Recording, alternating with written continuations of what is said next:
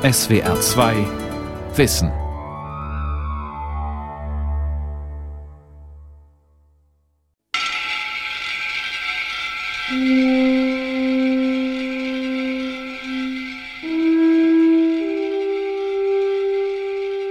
Man setzt hier ganz andere Voraussetzungen, als wie wenn du im Tal bist. Du kannst nicht einfach ums Eck gehen, einkaufen gehen. Du kannst nicht schnell mal zum Friseur. Wenn du Schmerzen hast, musst du zum Arzt laufen und kannst nicht schnell dich ins Auto setzen. Es ist immer mit sehr viel Aufwand verbunden, das Leben im Tal mit dem im Berg zu verbinden.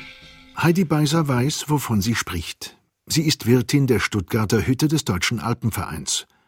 Zweieinhalb bis drei Stunden müssen Wanderer und Bergsteiger für den Aufstieg aus dem Tal bis hier herauf einkalkulieren.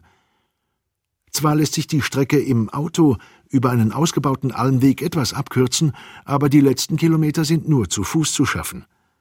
Die Stuttgarter Hütte liegt in den Lechtaler Alpen auf 2300 Metern Höhe und damit ein ganzes Stück oberhalb der Baumgrenze. Als sie 1910 eröffnet wurde, war sie noch ein bescheidener Unterschlupf für Bergfreunde.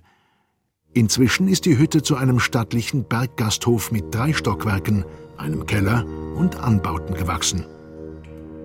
In schattigen, von Felsflanken eingerahmten Mulden liegen noch Schneereste vom letzten Winter. Ein eklig kalter Nieselschauer peitscht über den Sattel, auf dem die Stuttgarter Hütte reitet, wie eine einsame Arche im Meer einer grandiosen Natur.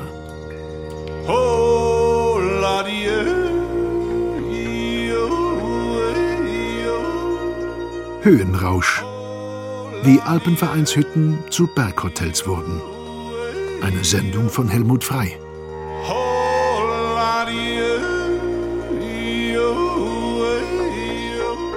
Im holzgetäfelten Gastraum ist für das Frühstück gedeckt. Heidi Beiser schaut durch die Fensterfront auf grau-weiße Wolkenfetzen.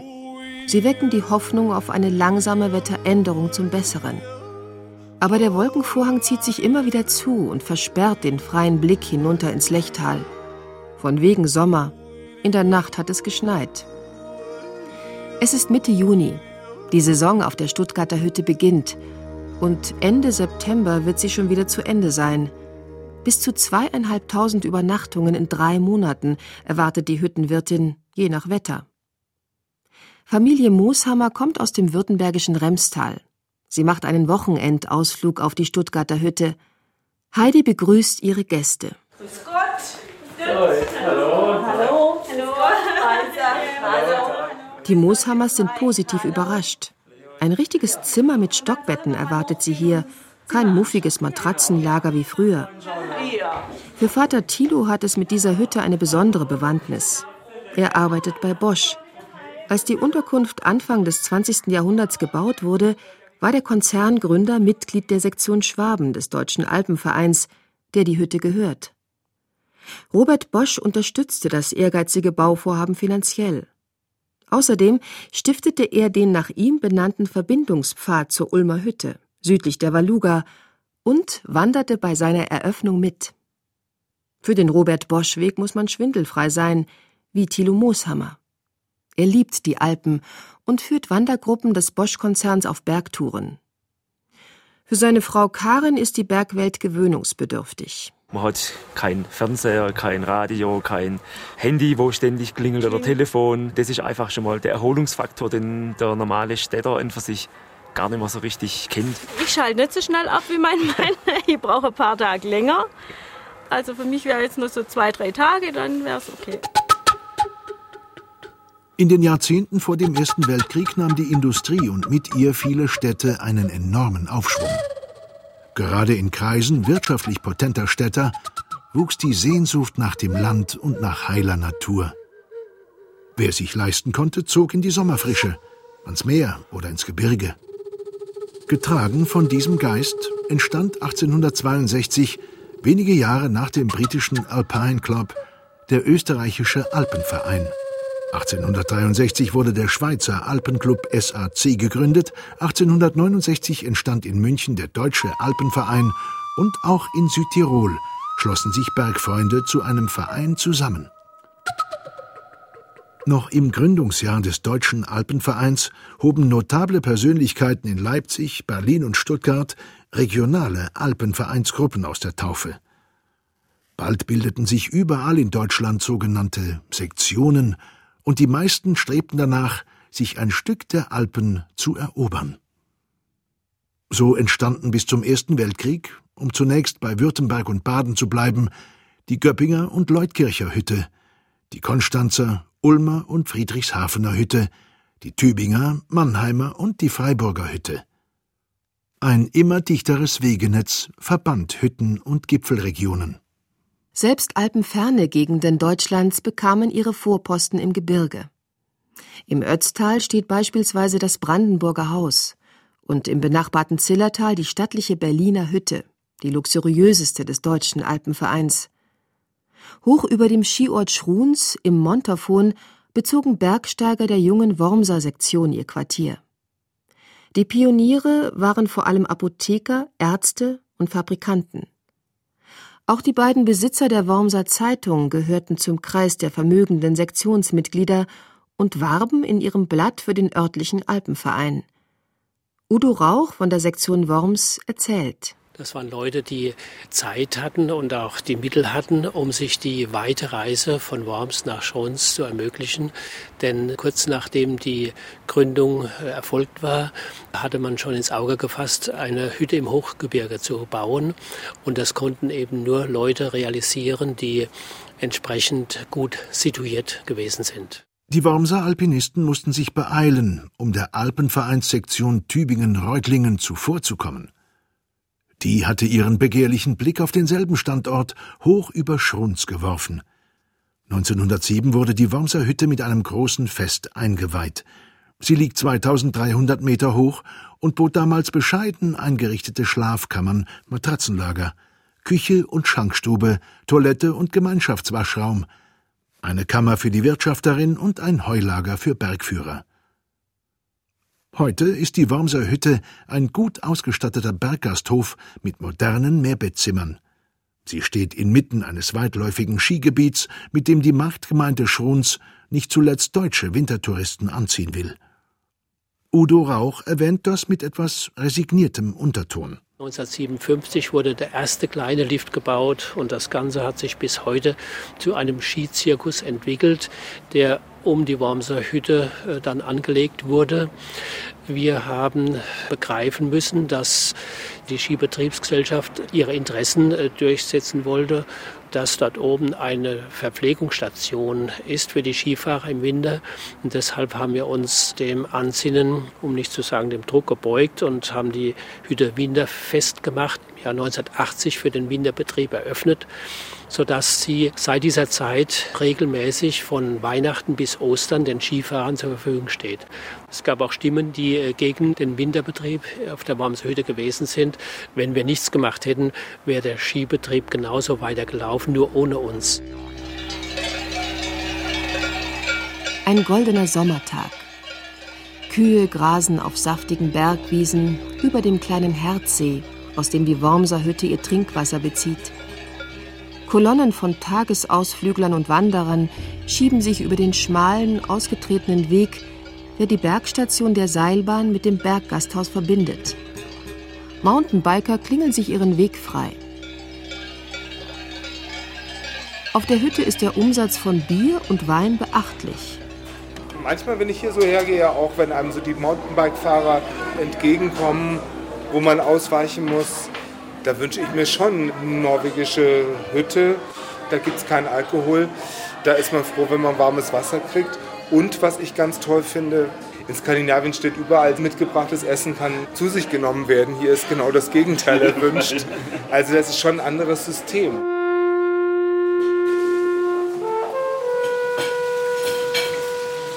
Hochbetrieb auf der Ravensburger Hütte. Viele Tagesgäste sind aus Lech am Arlberg heraufgekommen. Die erste Etappe in einem Wanderbus, um sich einen langen Aufstieg zu ersparen. Was die Ausstattung der Küche und das Personal betrifft, entspricht diese Jausenstation mit Übernachtungsmöglichkeit einem gut besuchten Restaurant im Flachland. Hüttenwirt Florian ist ein Profi, der den Betrieb nach allen Regeln der professionellen Gastronomie managt. Er will auch den Saal der Hütte besser vermarkten, in dem Tagungen und andere Zusammenkünfte stattfinden können. 1912 wurde die Schutzhütte der Alpenvereinssektion Ravensburg eröffnet. Von begeisterten Anhängern des aufblühenden Bergsports. Aber die Festschrift zum 100-jährigen Jubiläum der Hütte erwähnt auch die Geschichte der nahen Ditteshütte am Spulersee, einem Stausee. Während die Staumauer gebaut wurde, waren Arbeiter in der Ditteshütte einquartiert. Als sie wieder leer stand, meldete eine Sektion Donauland ihr Interesse an der Hütte an. Ihre Mitglieder waren vor allem Juden, die von Nationalsozialisten aus dem Alpenverein gedrängt worden waren. In den 30er Jahren fanden sich überall an deutschen und österreichischen Alpenvereinshütten Tafeln mit Inschriften wie Juden und Mitglieder des Vereins Donauland sind hier nicht erwünscht. Kein Zutritt für Juden oder judenfrei. Auch in Berlin setzte der Alpenverein jüdische Bergsteiger und Wanderer vor die Tür. Sie konnten im Zillertal noch eine eigene Schutzhütte aufbauen, das Friesenberghaus. Es gehört heute der Sektion Berlin des Deutschen Alpenvereins und ist eine Gedenkstätte für jüdische Bergsteiger und Bergfreunde. Als die Nazis auch in Österreich an die Macht gekommen waren, verboten sie die selbstständige Sektion Donauland und die Wehrmacht beschlagnahmte das Friesenberghaus. Bis in die kleinsten Bergdörfer hinein hatte die Nazi-Propaganda den Hass auf jüdische Bergsteiger geschürt, die aus der fernen Reichshauptstadt ins Zillertal gekommen waren. Klaus Kund vom Berliner Alpenverein weiß von Gerüchten, die bewusst gestreut wurden. Das Friesenberghaus hätte goldene Wasserhähne. Das war die Propaganda teilweise der Nazis. Perserteppichen soll da gelegen haben. Stimmt alles nicht. So nach dem Motto, ihr Einheimischen, ihr seht mal, wie die euch hier oben ausgenutzt haben, wie die gelebt haben und ihr arme Schweine habt da unten gedarbt. Ein düsteres Kapitel der Alpenvereinsgeschichte. Seine Anfänge reichen bis in die Gründungszeit der Organisation zurück. 1873 hatten sich der österreichische und deutsche Alpenverein zusammengeschlossen. Einer der führenden Funktionäre dieses DÖAV war ein gewisser Eduard Pichel. Er wollte von Wien aus den gesamten Alpenverein auf eine antisemitische Linie einschwören. Einer seiner Vorposten in Deutschland war die 1899 gegründete Sektion Mark Brandenburg.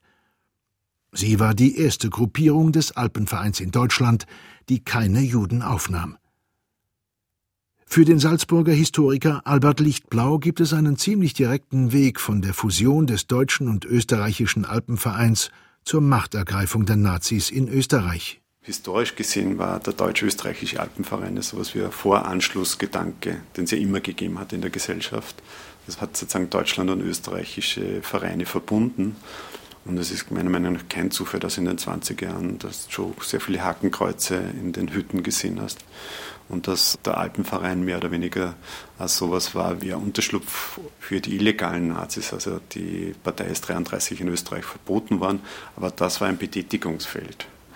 Die Nazis in Deutschland haben den Verein sehr bewusst auch für sich als Möglichkeit wahrgenommen, um in Österreich mehr Fuß zu fassen. Dabei nutzten sie auch die Begeisterung für alpenländische Folklore, die völkisch angehaucht war.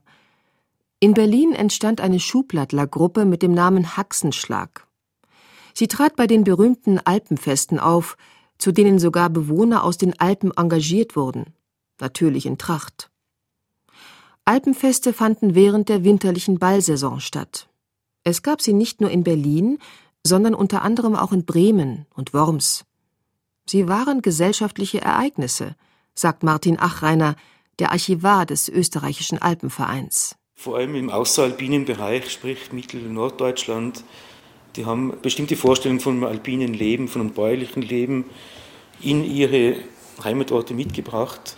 Die haben Trachtengruppen gehabt, die haben in ihren Trachtengruppen bayerische, österreichische Volkstänze aufgeführt, haben sich da zerstritten, wie man den Haxenschlager, ob man den links tanzt oder rechts tanzt und so weiter.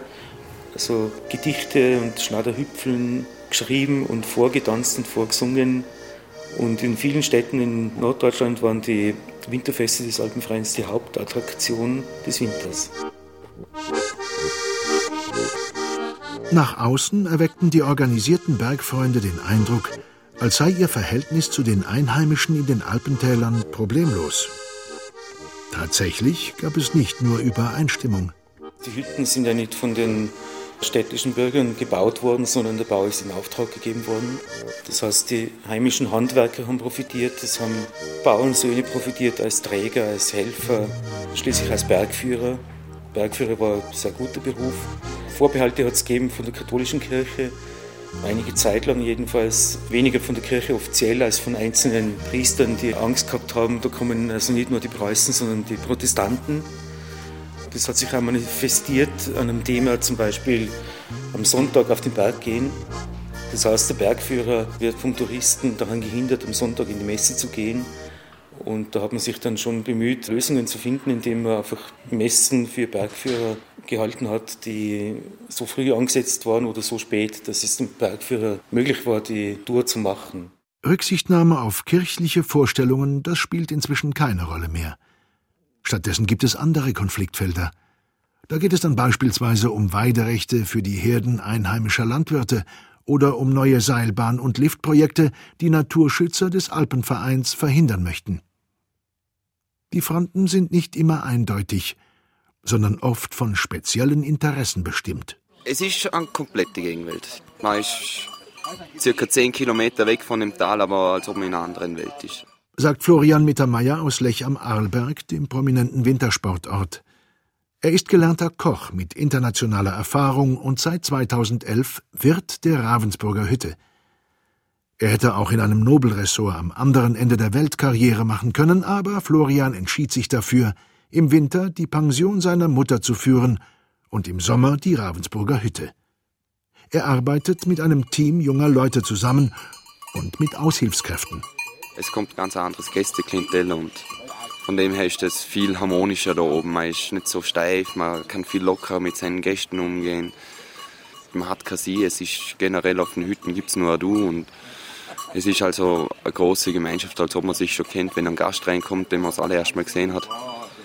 Und das ist ein Hauptgrund, wo die Stimmung gleich lockerer macht, auch bei den Mitarbeitern und und und. Auch Martin und Mario mögen die familiäre Atmosphäre hier oben.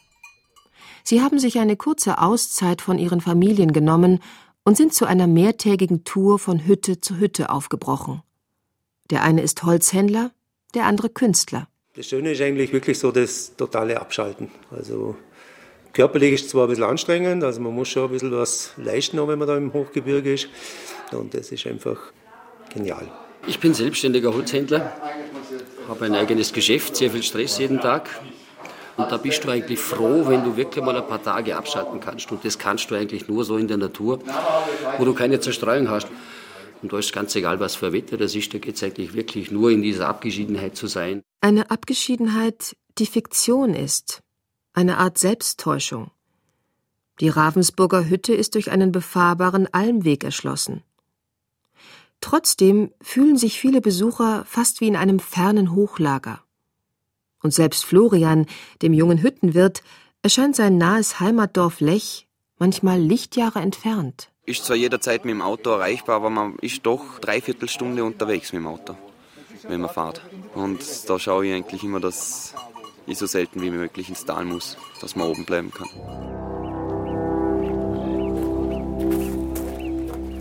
Aufbruchsstimmung vor der Ravensburger Hütte.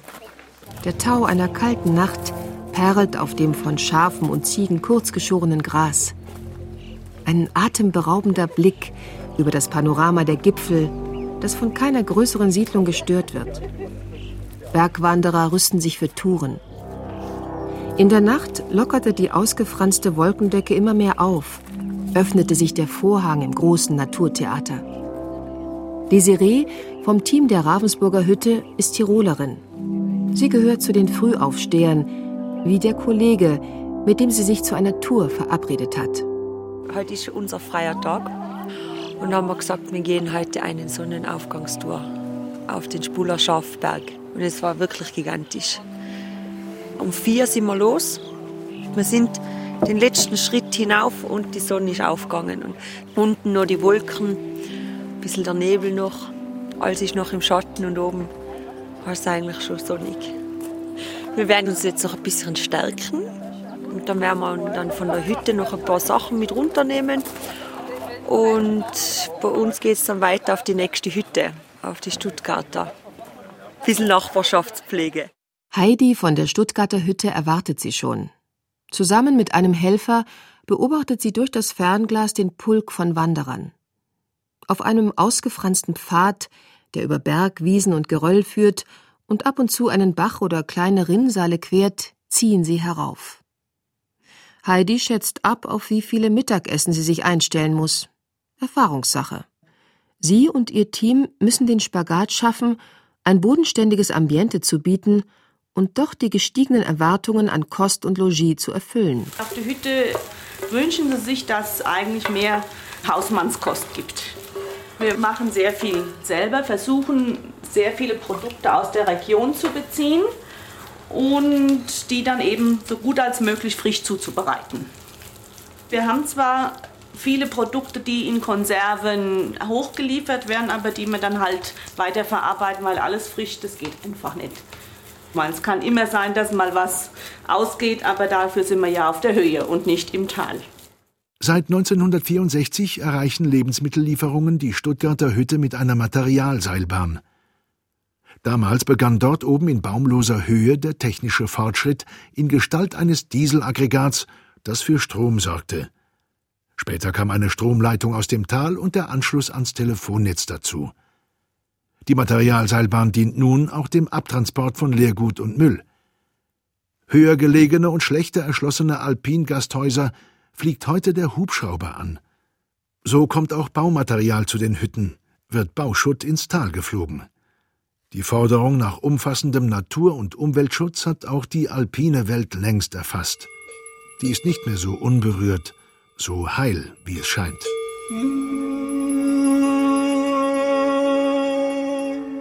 Befreit von der Last eines Rucksacks und anderen Gepäcks stürmt Christian Becker herauf. Er kommt in amtlicher Mission und hat an diesem Tag noch weitere Stationen zu absolvieren. Christian erreicht die Stuttgarter Hütte zu Fuß und nebendran schweben mit der Materialseilbahn ein paar große blaue Fässer ein. Auf sie hat Heidi schon gewartet. Und auf das Begrüßungsküsschen von Christian. Hallo Heidi. Ja, guten Morgen. Na, wie geht's? Wie geht's dir? Gut. Gut. Stopp, Pause. Pause. Schön Wetter mitgebracht, ja, gell? Ausnahmsweise. Regen und Schnee abgestellt. Ja. Die Brühe in den Fässern enthält Bakterien, die das Abwasser aus den Toiletten zersetzen sollen. Christian kippt den Inhalt der blauen Behälter in mehrere Gruben.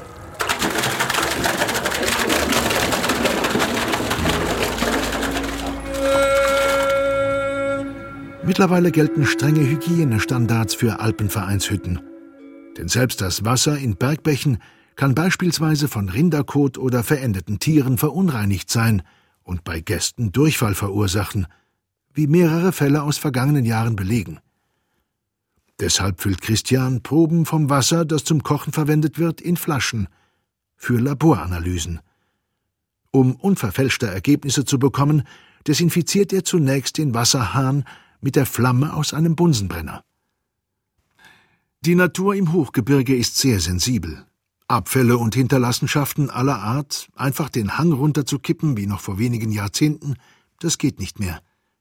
Besonders schwierig ist die Versorgung und Entsorgung auf sehr hochgelegenen Unterkünften wie dem Brandenburger Haus in den Ötztaler Alpen. Es gehört der Sektion Berlin des Deutschen Alpenvereins und liegt auf fast 3300 Metern Höhe zwischen zwei Gletschern. Früher schleppten vor allem einheimische Träger Material und Lebensmittel hier herauf, sie führten kräftige Maultiere mit. Inzwischen übernimmt der Hubschrauber Transportaufgaben, berichtet Klaus Kund. Er ist ein erfahrener Bergsteiger, der als Hüttenverwalter des Berliner Alpenvereins das Brandenburger Haus gut kennt. Schnee und Eis sind die Quellen, aus denen sich die Wasserversorgung der Hütte speist. Aber die Gletscher schrumpfen, und es wäre in dieser Situation ein Frevel, sie mit Abwasser und häuslichem Klärschlamm zu belasten. Früher wurde das in den Gletscher abgeleitet. geht nicht mehr, aus hygienischen Bestimmungen. Da haben wir oben eine Solaranlagen einbauen müssen, damit also die Fäkalien umgesetzt werden können in Kompost. Die höchste Kompostierungsanlage Europas da oben. Reichte aber bald nicht mehr aus, weil immer mehr Leute raufkommen. Also zweites Klärsystem eingerichtet. Dann kamen die Behörden und sagen, der, der Kompost, der da oben gemacht wird, der darf nicht auf den Felsen ausgestreut werden, denn das könnte ja Flora und Fauna behindern. Und jetzt muss die Scheiße runtergeflogen werden. Derzeit hat der Deutsche Alpenverein 354 Sektionen, verteilt über das gesamte Bundesgebiet mit etwas mehr als einer Million Mitgliedern. Österreichischer und Deutscher Alpenverein und der Schweizer Alpenclub SAC betreiben zusammen 588 Herbergen und Schutzhütten, zum größten Teil bewirtschaftet. Die Arbeitsgemeinschaft des Deutschen und Österreichischen Alpenvereins ist für 50.000 Kilometer Wege zuständig. Die Frage, ob die Natur der Alpen diese flächendeckende Erschließung erträgt, drängt sich zumindest an manchen Orten und an manchen Tagen auf. Ein Sommertag auf der Ravensburger Hütte geht zu Ende. Die Bergluft hat den Appetit der Übernachtungsgäste offenbar angeregt. Die Mitarbeiter von Küche und Restaurant kommen ins Schwitzen. Die alpine Natur funktioniert nicht nur als Bühne der Freizeitgesellschaft, sondern auch als Melkkuh der Outdoor-Industrie. Sie liefert die angeblich richtigen Schuhe, funktionale Unterwäsche, regenfeste Landkarten, Leichtnahrung für unterwegs, Kletterausrüstung, das passende Outfit. Die Branche blüht. Organisationen wie die Alpenvereine drehen mit an der Schraube des Konsums. In die Berge zu gehen, scheint wieder in Mode zu kommen könnte mir ein Leben ohne Berge nicht vorstellen. Ich lasse alles zu Hause und hier bin ich wirklich frei. Ich konzentriere mich auf die Umgebung, ich konzentriere mich auf meine Kameraden. Ich kann mich auch ein Stück weit auf mich wirklich konzentrieren, weil es ist nichts anderes außenrum. Und da denke ich an gar nichts, da gehe ich einfach einen Schritt nacheinander und dann bin ich so drinnen in so einem Rhythmus und da stresst mich dann keiner. Du musst nicht unbedingt reden, ich habe es mal probiert mit Musik, dass man ein iPod mitnehmen und so. Und ich habe es müssen abschalten. Da hörst du einfach der Natur zu und du denkst an nichts. Und darum gehe ich auch gern klettern, weil da ist für mich das Gleiche.